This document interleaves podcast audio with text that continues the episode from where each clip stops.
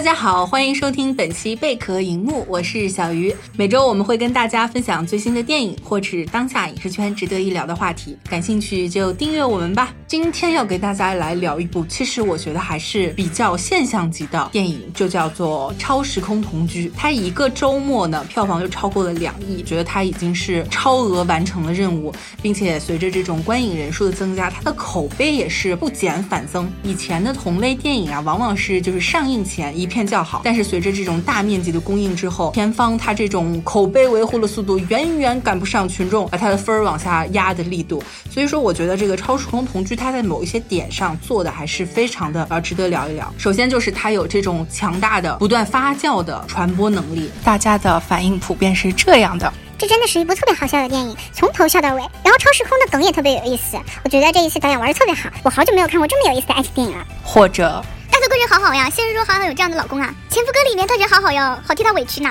再或者，然后丫丫，哦不，佟丽娅，她也好美哦，清纯可爱，然后又有啥呢？我也不知道，清纯可爱，然后又比较有魅力。都是这样的一些反馈，票房也是不断的看涨。所以说，作为这个爱情故事，它有这样的后劲儿，我觉得是它成功的一个地方。不过看过这部片子呢，我只能给它一个及格的分数，不能再多了。主要是怕它骄傲。影片成功的关键，它这个爱情片的内核其实是有的。故事讲了二零一八年的古小娇和一九九八年的陆明，因为这个时空的开口而相遇了。这两个人初见时看对方不顺眼，但是呢，呃，在逐渐深入了解，就是对方。其实跟我的这个境遇差不多，就是我们都特别想变得有钱，就是哎，这两个一下就找到了共鸣，就是 two word one dream。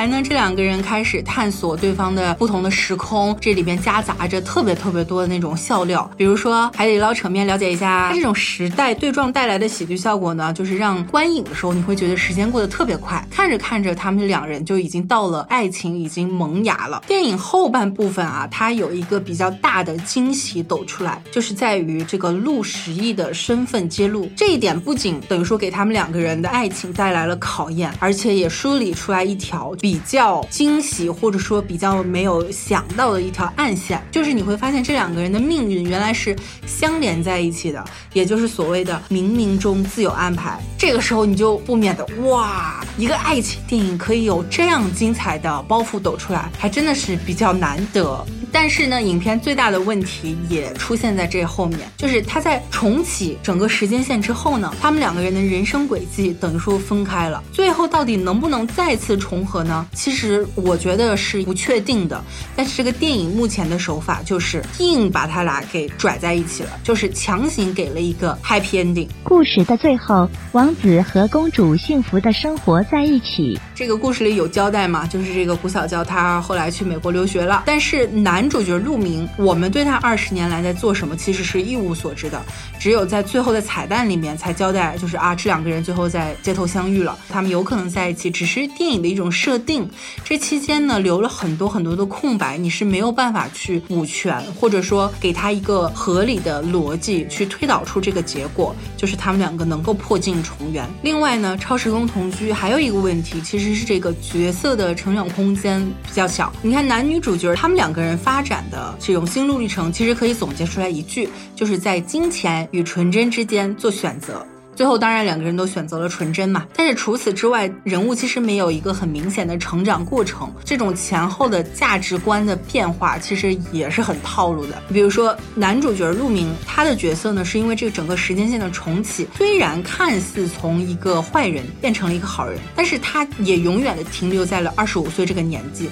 就是你会发现两个人二十年后再见面，你面对这个陆明，你会觉得他是一个很单薄的纸片人，你觉得他是好。是很善良，是很温柔，很温存，但是你却看不到他具体有哪一些成长。而且，如果你细细的纠结他这个里边的善恶二元论呢，你会发现这个东西放在爱情片里边也是一个比较奇怪的东西。那你不能说就是陆十一他的黑化跟他这个人没有关系，就是完全是意外造成的。那这不就是什么啊点儿背就是赖社会吗？我觉得这个也是比较粗暴的一种善恶二元论。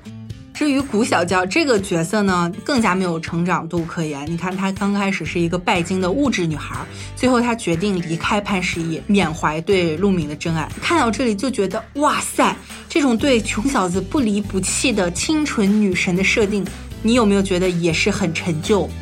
一就是跟皇兄说，把我改为许配给你，顶多我以后初一十五。